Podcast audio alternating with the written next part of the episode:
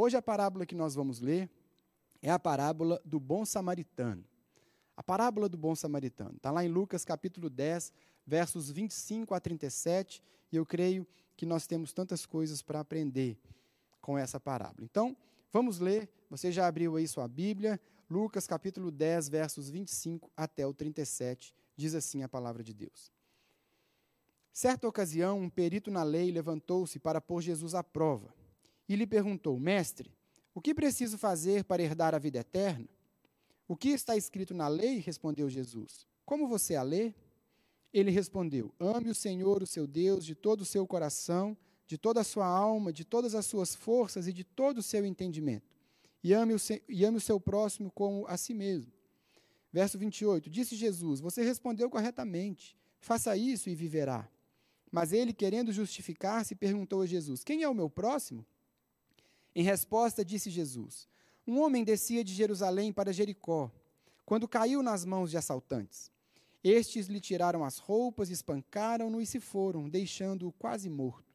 Aconteceu estar descendo pela mesma estrada um sacerdote. Quando viu o homem, passou pelo outro lado. E assim também um levita. Quando chegou ao lugar e o viu, passou pelo outro lado. Mas um samaritano, estando de viagem, chegou onde se encontrava o homem e, quando o viu, teve piedade dele. Aproximou-se, enfaixou-lhe as feridas, derramando nelas vinho e óleo. Depois colocou-o sobre o seu próprio animal, levou-o para uma hospedaria e cuidou dele. No dia seguinte, deu dois denários ao hospedeiro e lhe disse: Cuide dele, quando eu voltar, lhe pagarei todas as despesas que você tiver. Verso 36. Qual destes três você acha que foi o próximo do homem que caiu nas mãos dos assaltantes? Aquele que teve misericórdia dele, respondeu o perito na lei. Jesus lhe disse: Vá e faça o mesmo. Vamos orar. Jesus, fala conosco nessa manhã, fala conosco nesse culto. Fala aos nossos corações, Deus, porque nós dependemos totalmente da tua graça, do teu favor e da tua intervenção nesse momento. Que nós possamos compreender essa parábola, possamos aprender a partir dela, possamos ser fortalecidos, possamos ser transformados à tua imagem a partir desse texto. Fala conosco, é o que nós te pedimos em nome de Jesus. Irmãos, a parábola do bom samaritano é uma parábola muito conhecida. Todo mundo conhece, todo mundo já ouviu falar na parábola do bom samaritano, até mesmo quem não é cristão. Todo mundo conhece. Mas a parábola do bom samaritano, ela é muitas vezes mal compreendida. Mal compreendida.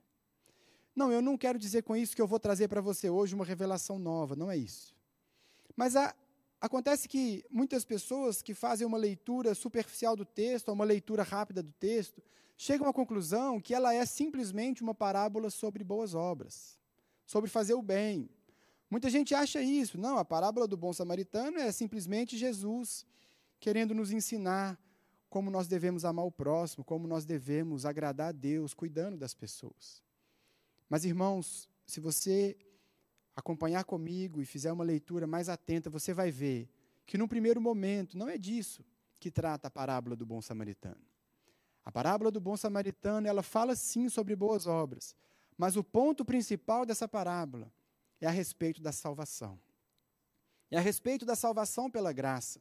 Tanto é verdade que o primeiro versículo que nós lemos, que leva Jesus a contar essa parábola, que está lá no verso 25, foi uma pergunta do perito na lei. E a pergunta que ele faz é: Mestre, o que preciso fazer para herdar a vida eterna? Jesus conta essa parábola para falar a respeito da vida eterna. Portanto, o tema principal da parábola do bom samaritano é a salvação, salvação pela graça. E sim, Jesus vai também nos falar a respeito de boas obras. É isso que eu quero ver com os irmãos nessa mensagem, nesse nosso encontro. Então eu queria que você acompanhasse. Nós vamos passar por todo o texto, eu queria que você acompanhasse aí com muita atenção, porque eu creio que você pode ser muito abençoado por esse conteúdo, por essa mensagem. Antes de falarmos exatamente da parábola, eu quero te explicar aqui o contexto do que estava acontecendo. Porque Jesus conta essa parábola a partir dessa conversa que ele tem com o perito na lei, com esse mestre da lei. Então nós precisamos entender o que é que estava acontecendo ali para nós entendermos perfeitamente o que Jesus quer nos ensinar com essa parábola. Jesus estava ali ensinando então os seus discípulos. quando de repente o verso 25 nos conta: um perito da lei se levantou para pôr Jesus à prova. A primeira observação importante que nós temos que fazer aqui é que esse perito na lei, ele não queria uma resposta a respeito da sua salvação. Várias pessoas se aproximaram de Jesus querendo saber como herdar a vida eterna, mas não é esse caso. O perito na lei aqui, ele queria colocar Jesus numa pegadinha. Ele queria colocar um tropeço para Jesus. Ele não tinha uma pergunta sincera para fazer para Jesus. Ele queria pegar Jesus de alguma forma. Por isso, Lucas faz questão de registrar aqui que ele levantou-se para pôr Jesus à prova. E ele então faz essa pergunta: o que eu preciso fazer para herdar a vida eterna? O que, que a gente precisa ter em mente aqui? Os peritos na lei, os fariseus e os judeus de modo geral, eles acreditavam que a salvação viria a partir do nosso mérito. Era uma salvação baseada nas obras. Nós vimos isso bastante quando estudamos a carta de Paulo aos Romanos. Isso é uma característica não apenas do perito na lei, não apenas do judeu, mas isso é algo que faz parte do próprio ser humano. Ele tem essa necessidade de fazer algo, achando que com isso ele vai alcançar o favor de Deus. Essa característica de uma fé, de uma religião baseada no mérito, nas obras, você encontra no mundo inteiro, em todas as culturas. As pessoas querem fazer alguma coisa, porque elas acham que é fazendo algo que elas vão encontrar o favor, que elas vão encontrar a salvação. Então, os peritos na lei, eles, eles tinham isso muito claro, e esse perito aqui, de forma muito específica, ele tinha isso muito claro. Ele sabia, ele, ele acreditava piamente que a salvação viria pelo mérito, pelas obras, por guardar o sábado, por fazer o bem ao próximo. É por isso que na pergunta dele ele diz: Mestre, o que eu preciso fazer? Percebe? O que, que eu tenho que fazer? Qual deve ser o tamanho do meu mérito para eu ser salvo? Por que ele fez essa pergunta para Jesus? Porque Jesus, ele tinha uma mensagem que era o oposto da mensagem dos peritos, dos mestres da lei e dos fariseus. Jesus anunciava uma salvação pela graça. O que é que Jesus estava ensinando para as pessoas? Venham a mim todos vocês que estão cansados e sobrecarregados, e eu aliviarei. Jesus dizia: porque Deus amou o mundo de tal maneira que deu o seu filho, para que todo aquele que nele crê não pereça. Percebe a diferença do argumento de Jesus e do argumento dos mestres da lei, dos fariseus. Jesus dizia: Eu sou a ressurreição e a vida. Aquele que crê em mim, ainda que morra, viverá. E Jesus dizia também: Quem ouve a minha palavra e crê naquele que me enviou tem a vida eterna. Não será condenado, mas já passou da morte para a vida. Portanto, o discurso de Jesus era muito diferente daquela mensagem de obras, de salvação pelas obras. Jesus está dizendo: confia em mim, venham até mim. E aquilo começa a causar uma preocupação no meio dos mestres da lei. Eles diziam: olha, ele está ensinando outra coisa, ele está negando a lei. Ele está negando, ele está dizendo que a lei não serve para nada. Tanto é que lá em Mateus capítulo 5, verso 17, Jesus precisou se defender dizendo: Não pensem que eu, vi, que eu vim abolir a lei aos profetas. Eu não vim abolir, mas cumprir. Porque era isso que se dizia a respeito de Jesus. Ele está descumprindo a lei. Percebe a diferença de foco? Percebe a diferença de mensagem? Jesus está dizendo: o reino de Deus pode ser recebido imediatamente. Basta você crer, basta você confiar em mim. E os mestres da lei estavam dizendo: não, você precisa fazer algo. Portanto, irmãos, quando esse mestre, esse perito da lei, se levanta para pôr Jesus à prova, ele queria, diante de todas as pessoas, colocar Jesus contra a lei. Ele queria que Jesus dissesse algo contrário à lei. E ele, como perito, estava ali pronto para refutar. Estava ali pronto para mostrar algum erro, mostrar alguma incompatibilidade. O perito na lei, então, queria colocar Jesus à prova, uma pegadinha, para que diante dele, aquilo que ele ouviu falar, Jesus está negando a lei, Jesus está anunciando um outro tipo de salvação. Ele queria colocar Jesus à prova. Mas, irmãos, Jesus não cai em pegadinhas. Jesus não é pego de surpresa. Por isso, Jesus dá uma resposta brilhante para aquele homem. E ele diz assim no verso 26: O que está escrito na lei? Respondeu Jesus: Como você a lê? Então o perito na lei responde, verso 27, Ame o Senhor, o seu Deus, de todo o seu coração, de toda a sua alma, de todas as suas forças e de todo o seu entendimento, e ame ao seu próximo como a si mesmo. E o que, que Jesus diz para ele? Você respondeu corretamente. Faça isso e viverá. Irmãos, Jesus sabia que no momento que aquele homem fez aquela pergunta, ele não podia responder simplesmente: Você precisa confiar em mim, porque Jesus entendeu a motivação dele. Jesus sabia o que aquele homem queria. Portanto, Jesus não entra na pegadinha dele, mas Jesus leva a conversa por um outro caminho. Jesus diz: O que está escrito na lei? E o perito responde de maneira precisa aquilo que é visto como uma síntese de todos os mandamentos. Você vai amar a Deus sobre todas as, as coisas e ao próximo como a si mesmo. E qual foi a resposta de Jesus? Está certo. Você quer herdar a vida eterna? Faça isso. O que Jesus está dizendo para ele aqui é: se você fizer isso, você vai ser salvo. Se você amar a Deus sobre todas as coisas, com toda a sua força, com todo o seu entendimento, com toda a sua alma, e se você amar o seu próximo como a você mesmo, você está salvo. É isso, faça isso e você vai viver. Irmãos, você se lembra do nosso estudo da carta aos Romanos? Paulo escrevendo aos Romanos no capítulo 3, verso 20, Paulo diz assim: Portanto, ninguém será declarado justo diante dele baseando-se na obediência à lei, pois é mediante a lei que nos tornamos plenamente conscientes do pecado. Irmãos, o grande ponto aqui é que o cumprimento da lei não é algo que eu consigo fazer, não é algo que você consiga fazer, não é algo que o perito na lei conseguia fazer.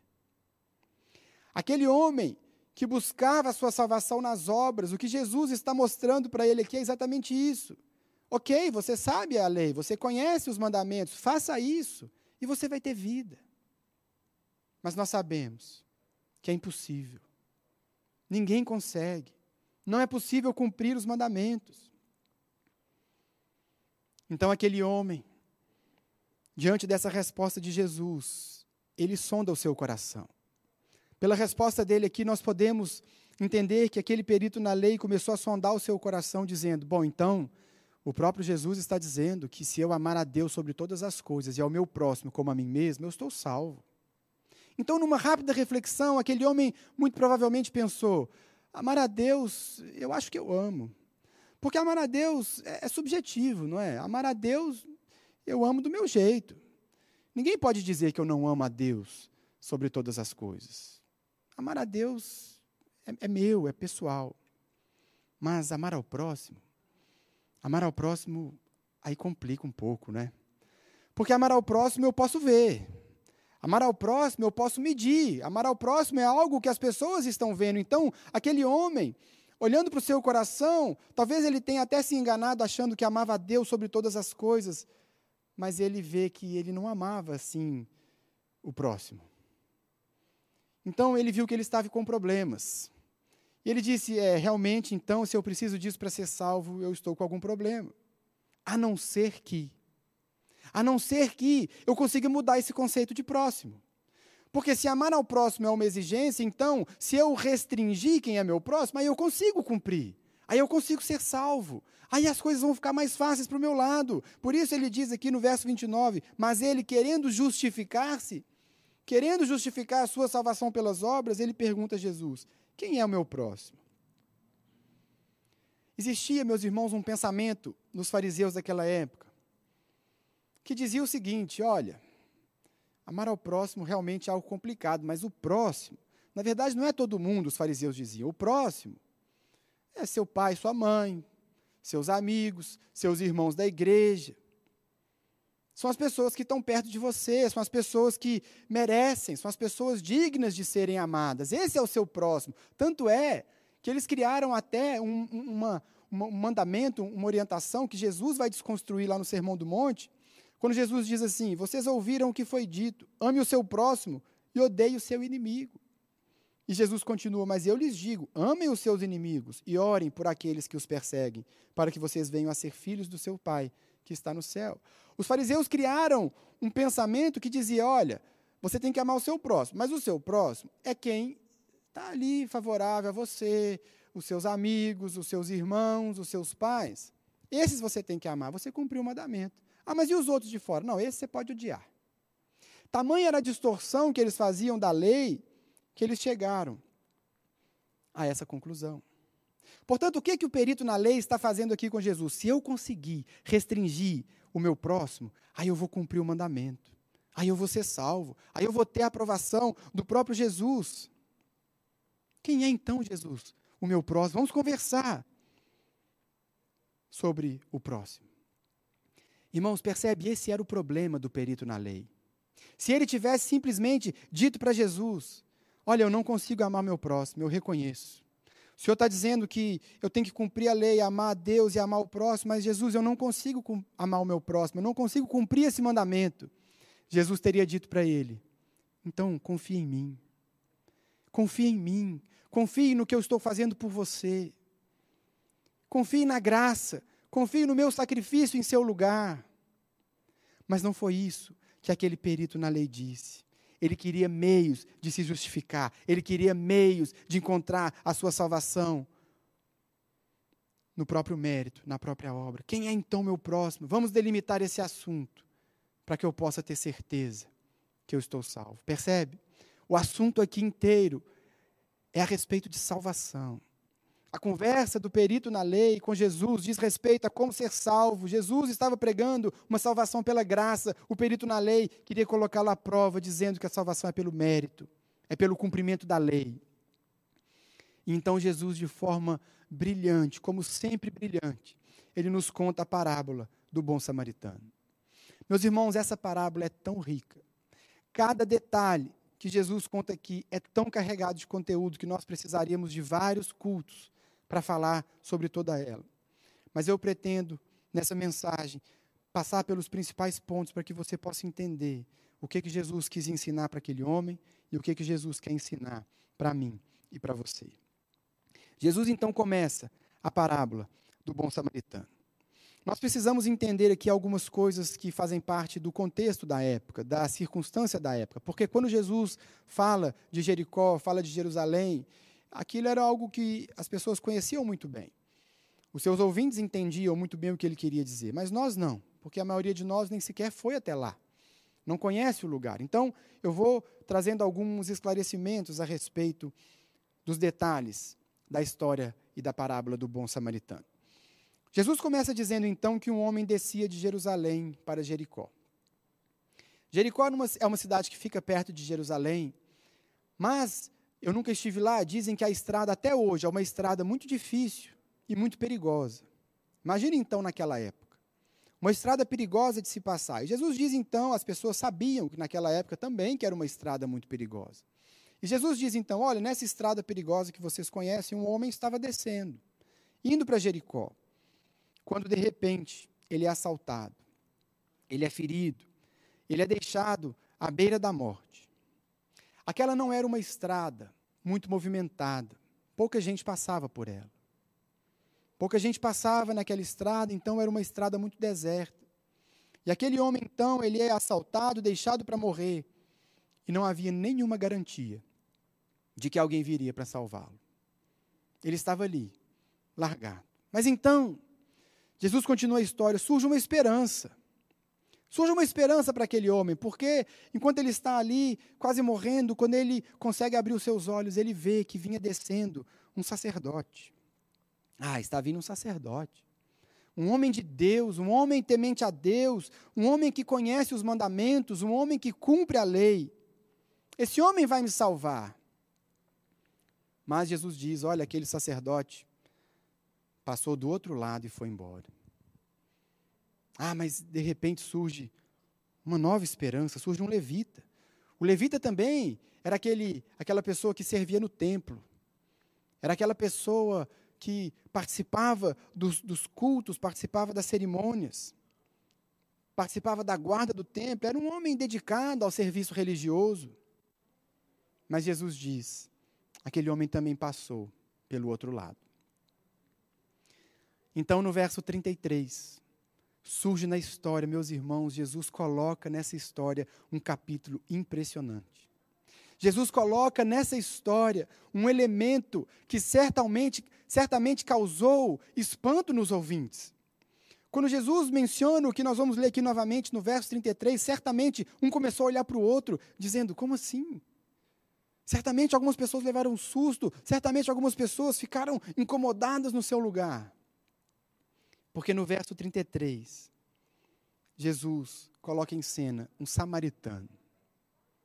Vinha descendo então um samaritano. E é o samaritano que vê, tem compaixão, se aproxima e cuida daquele homem. O grande ponto aqui, meus irmãos, é que os judeus e os samaritanos eram inimigos o judeu não gostava do samaritano. O samaritano não gostava do judeu.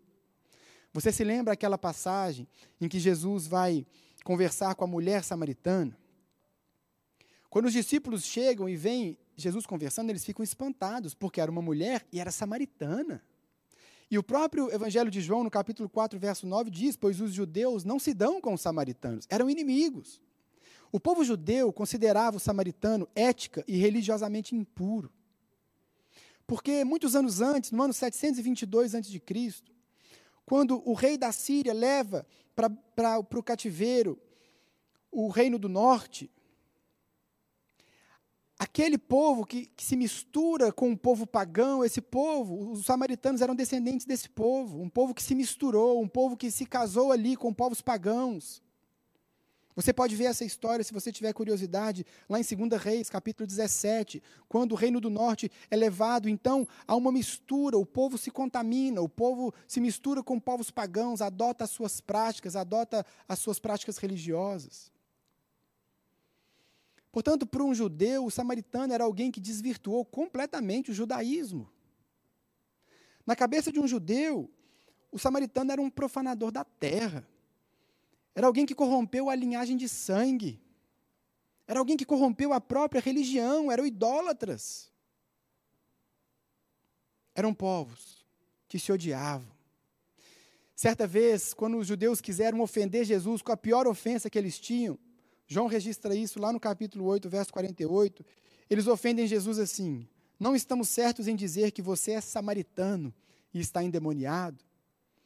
Ou seja, o que Jesus faz aqui é colocar em cena a última pessoa que eles imaginavam para participar daquela história, para participar daquela parábola. Jesus coloca um samaritano. Um samaritano. Irmãos, quando o judeu estava ouvindo essa história de Jesus, algumas coisas estavam muito claras na mente deles. Por exemplo, aquilo não era uma estrada usada por samaritano. Portanto, quando Jesus está contando essa história e ele diz que está chegando um samaritano, o que Jesus está deixando implícito é que aquele homem que foi assaltado, agredido e quase morto, aquele homem era um judeu. Porque ali não passavam samaritanos. Ali era um caminho do judeu. Portanto, Jesus aqui ele começa a inverter a lógica do perito na lei, é isso que eu quero que você entenda. Quando ele diz, quando chegou um samaritano, na cabeça deles aquilo ficou claro.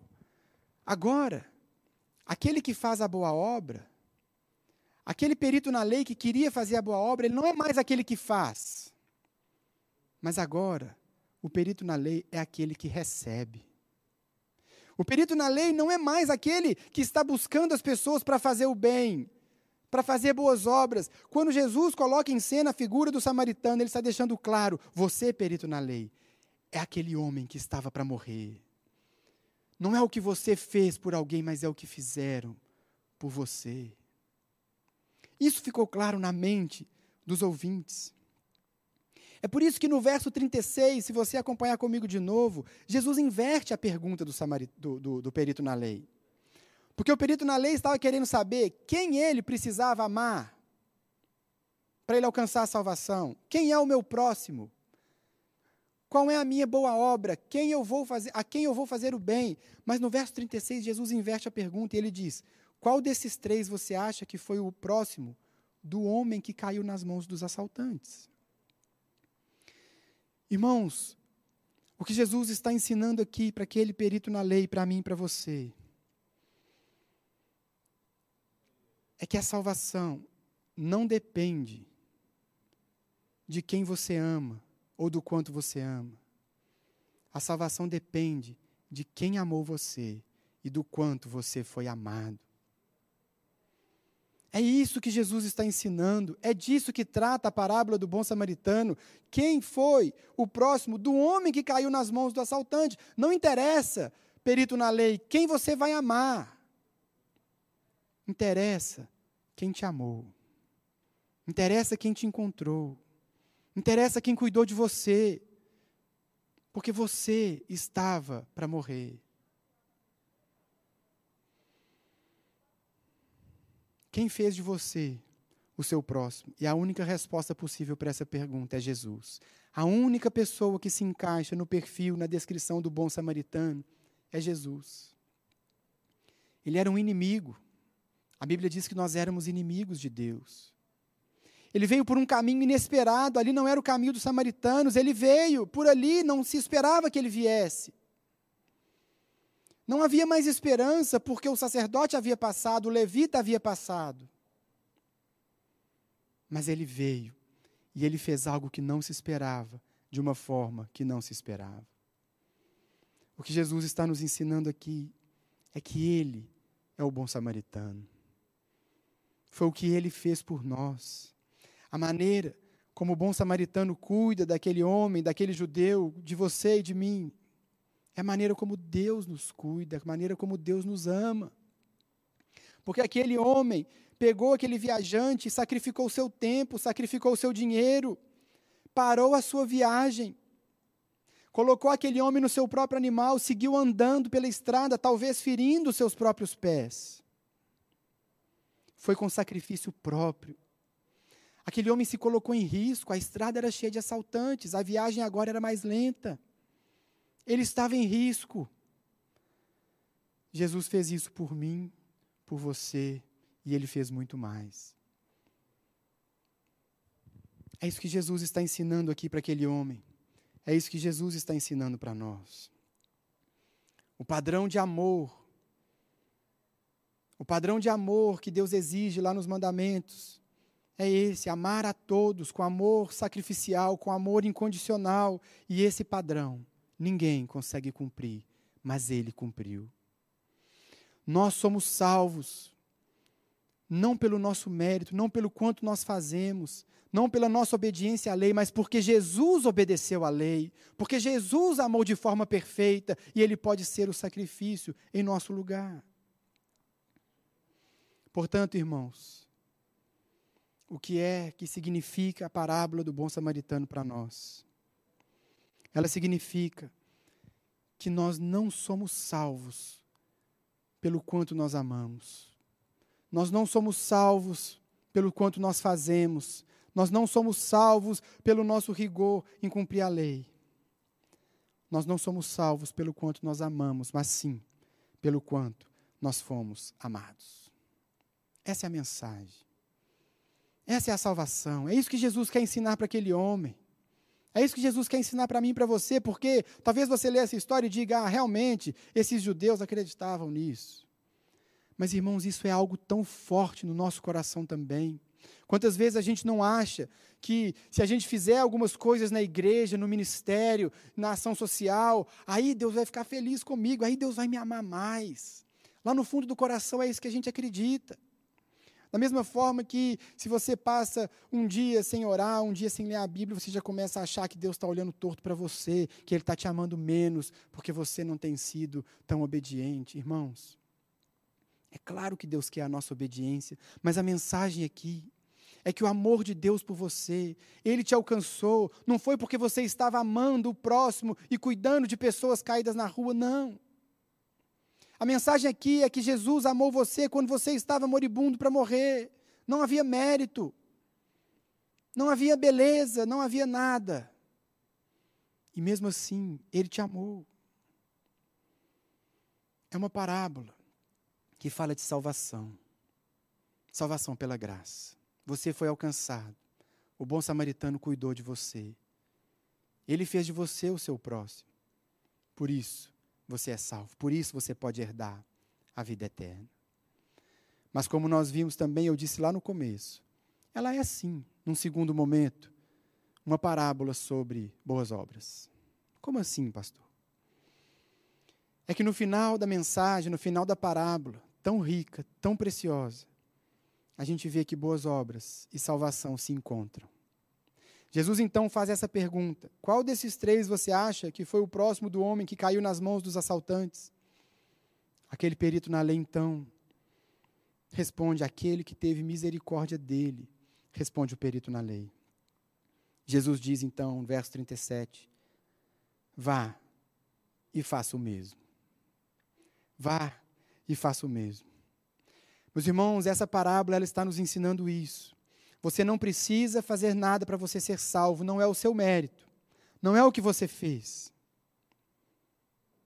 Você foi salvo, você foi amado, mas uma vez que você foi salvo, uma vez que você foi amado, agora vá e faça o mesmo pelas pessoas. Vá fazer essa boa obra que você estava pensando, perito na lei. Vá amar o próximo, perito na lei. Não porque você precisa disso para ser salvo, mas porque você já foi salvo. Porque você foi encontrado enquanto você estava para morrer. Alguém teve misericórdia de você. Porque quando você não tinha mais recursos, quando você não tinha mais esperança, Ele salvou você, Ele amou você, portanto, vá e faça o mesmo pelos outros. Percebe como que Jesus aqui, ele vai dizer, olha, as boas obras são importantes sim. Sim, você tem que fazer boa obra sim mas não para ser salvo, mas sim porque você foi salvo. Esse é o padrão daquele que foi salvo. O amor com que nós fomos amados, o amor com que nós fomos encontrados, é um amor sacrificial. É um amor que abriu mão, é um amor que sofreu pelo outro. É essa graça que alcança o nosso coração. Não é não é o padrão do levita e do sacerdote, é o padrão do bom samaritano. Foi esse amor que te alcançou, foi esse amor que te curou, foi esse amor que te deu vida.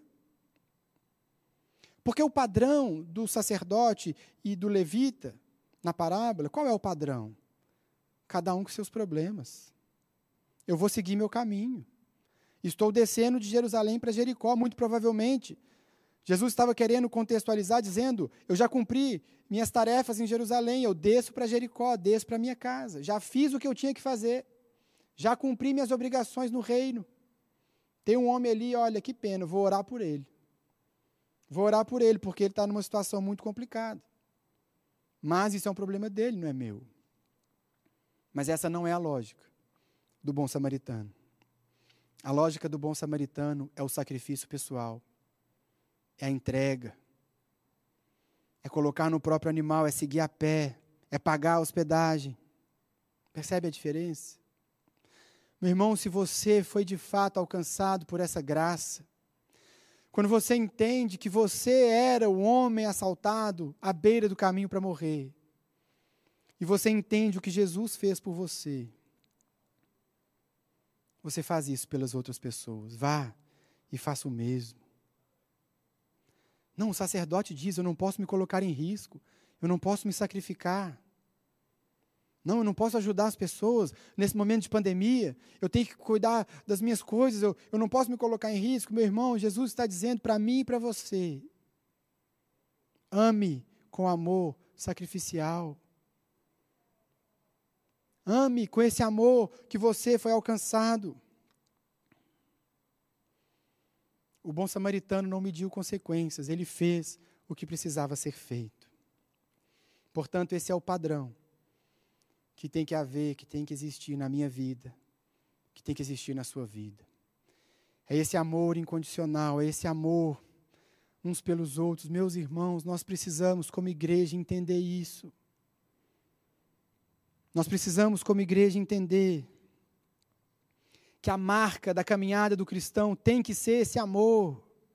O mesmo amor que nós fomos amados, o mesmo amor que nos salvou, esse amor tem que ser refletido na vida das pessoas. Isso tem que definir um cristão, isso tem que definir alguém que foi amado com esse amor, alguém que entendeu a graça. Aquele que ama não apenas quem está próximo, não apenas quem merece, não apenas quem é digno, mas aquele que ama incondicionalmente, sacrificialmente todas as pessoas. Essa tem que ser a nossa marca. Essa tem que ser a nossa característica. O crente não pode ser egoísta, não, isso não existe, isso é incompatível. O cristão ama com o amor com que ele foi amado. Eu queria ler para você aqui um trecho de um livro chamado História das Missões, de Stephen Neal. Falando sobre o amor dos cristãos, ele diz assim: O imperador Juliano, escrevendo no início do século IV, lamentou o progresso do cristianismo, porque afastava as pessoas dos deuses romanos. Ele disse: a fé cristã tem avançado particularmente através do serviço prestado, prestado em amor a estranhos e através do cuidado com o enterro dos mortos. É um escândalo que não haja nenhum único judeu que seja um mendigo, e que os galileus não somente cuidam dos seus próprios pobres, mas dos nossos também, enquanto aqueles que pertencem a nós buscam em vão pela ajuda que deveríamos dar a eles. A marca da igreja. Por onde eles passam, eles cuidam. Por onde eles passam, eles amam. Por onde eles passam, eles deixam essa marca. Porque um dia eles estavam morrendo à beira do caminho e alguém os amou. João, escrevendo a sua primeira carta, ele diz: Nisto conhecemos o que é o amor. Jesus Cristo deu a sua vida por nós e devemos dar a nossa vida por nossos irmãos. Se alguém tiver recursos materiais e vendo seu irmão em necessidade, não se compadecer dele, como pode permanecer nele o amor de Deus? Filhinhos, não amemos de palavra, nem de boca, mas em ação e em verdade. Portanto, meus irmãos, que essa seja a marca da nossa vida, que essa seja a marca da nossa igreja, que isso seja o que nos define. Você entendeu que você foi salvo pela graça. Você entendeu onde você estava quando ele te alcançou. Agora vá e ame as pessoas ao seu redor. Queria te convidar aí na sua casa fechar os seus olhos e orar comigo. O momento que nós vivemos, meu irmão, é um momento tão difícil. É um momento tão complicado na nossa história, na história de todos nós. Mas é também uma ótima oportunidade para você colocar tudo isso aqui em prática. Portanto, vamos orar. Senhor Jesus, obrigado, Pai, por essa parábola. Obrigado por essa mensagem, obrigado porque o Senhor nos ensina tantas coisas preciosas, ó Pai. Deus, que essa não seja apenas mais uma lição, que não seja apenas mais uma mensagem, que não seja apenas mais um culto, mas que Deus, essa palavra possa entrar no meu coração, no coração de cada um dos meus irmãos aqui, cada um dos meus irmãos em casa que o Senhor abra os nossos olhos para entender aquilo que o Senhor fez por nós e aquilo que nós devemos fazer a partir disso. Incomoda o nosso coração, incomoda, incomoda a nossa caminhada, tira-nos dessa zona de conforto, tira-nos desse egoísmo, tira-nos desse pensamento aqui do sacerdote e do levita da parábola que são egoístas, que olham os próprios interesses, que não se colocam em risco, que não se sacrificam. Mas leva-nos, ó Deus, a amar como o Senhor amou, como o bom samaritano amou. Desperta o nosso coração. Deus, que assim como essa história que nós lemos, que a marca da igreja hoje, que a marca da nossa comunidade hoje, seja o amor ao próximo, seja o cuidado com o próximo, seja o serviço ao próximo, o sacrifício pelo próximo. Que o Senhor nos ajude, que o Senhor desperte isso em nós, para que em todas essas coisas o Senhor mesmo seja glorificado e engrandecido na nossa vida. Faça isso em nós e através de nós. É o que nós te pedimos, em nome de Jesus. Amém. Amém, irmãos. Que Deus abençoe você aí na sua casa. Que Deus te dê uma semana abençoada, te dê uma quarentena abençoada. Medite nessas palavras, volte nesses sermões que nós temos pregado aqui todo domingo. Envie para alguém se você achar importante, mas que essas mensagens possam fazer com que esse período de quarentena seja um período único na nossa vida, na nossa história, porque nós fizemos aquilo que Deus esperava de nós. Que Deus abençoe você, fique na graça, fique na paz e até o nosso próximo encontro.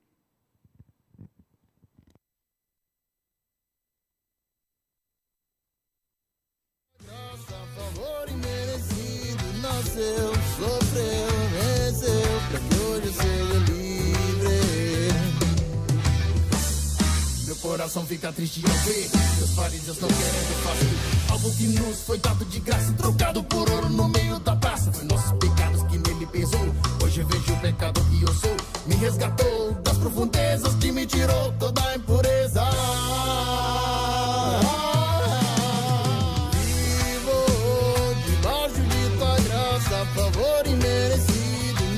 live